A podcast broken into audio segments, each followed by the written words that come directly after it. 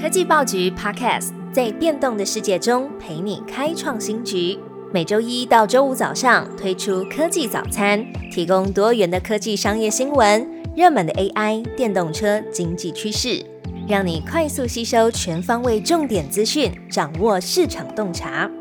科技早餐今天精选四则国内外重要科技新闻。首先，我们还是来关注 CS 消息。车用 AI 需求夯，各大车厂还有半导体巨头抢卡位，而台湾智慧医疗与循环经济取胜。美国消费电子展 CES 当中的一大亮点就是车用技术，汽车制造商还有半导体巨头纷纷在这里宣布最新产品。Sony 和 Honda 合资的索尼本田汽车宣布，正在开发的电动车 a v e l a 将与微软合作开发对话型 AI，来提升语音操控跟自动驾驶的安全性。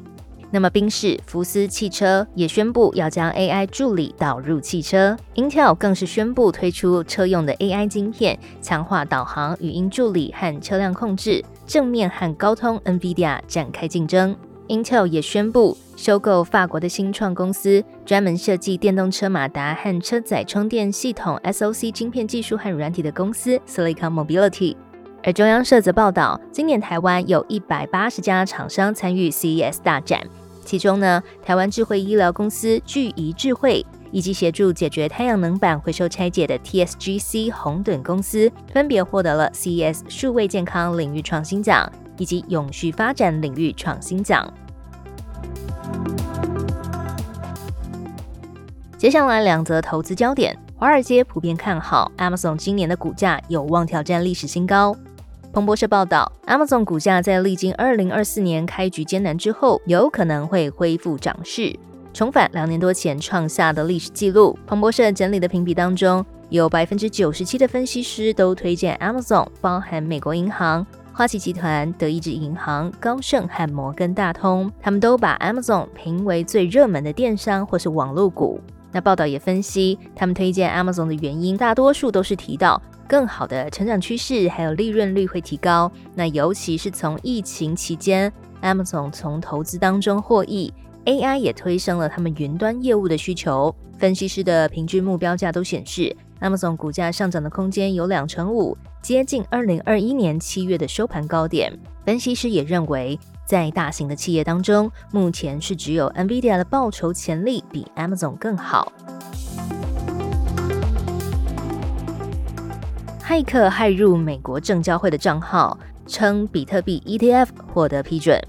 美国证券交易委员会周二否认已经批准比特币现货 ETF 的消息。路透社报道，这是因为骇客在 X 平台上发布假消息，指出美国证券交易委员会批准了比特币的 ETF 上市，导致比特币价格飙升。结果这则贴文发布大约三十分钟后就被证交会删除。S 平台发布声明表示，证交会的账号是安全的，公司正在调查他们账号遭害的原因。比特币周二早盘飙升到四点七九零一万美元，受骇客事件拖累之后再度回落，区块链概念股也是纷纷下跌。不过，美国前证交会的主席 J. Clayton 也背书，ETF 批准是势在必得的，没有什么需要决定的。这不仅对比特币来说是一大进步，对于整个金融业也是如此。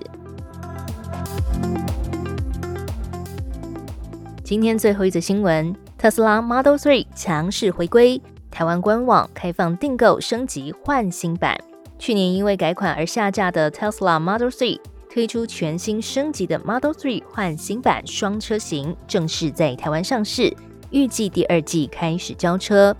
Model 3换新版提供了 RWD 后轮驱动跟 Long Range 的全轮驱动双版本，续航里程最高可达六百零八公里。那零到一百公里的加速最快只需要四点四秒。后轮驱动版本的标准售价从一百六十九点九九万起，那么 Long Range 的全轮驱动版本标准售价呢，则是从一百九十九点九九万起。Model 3后轮驱动版本标配十八寸的 f o t o n 轮圈，Long Range 的版本则提供十八寸风挡轮圈和十九寸的 Nova 轮圈选配，可以有效的降低轮胎的噪音。Model 3的换新版也能够提供更出色的驾驶体验，全新的方向盘设计取代传统的拨杆，整合了方向灯、Autopilot 自动辅助驾驶，还有语音控制、自动雨刷等常用的功能，也新增了盲点警示灯，帮车主打造兼具简约设计跟实用性的驾驶座舱，而且还配备前后双层的隔音玻璃，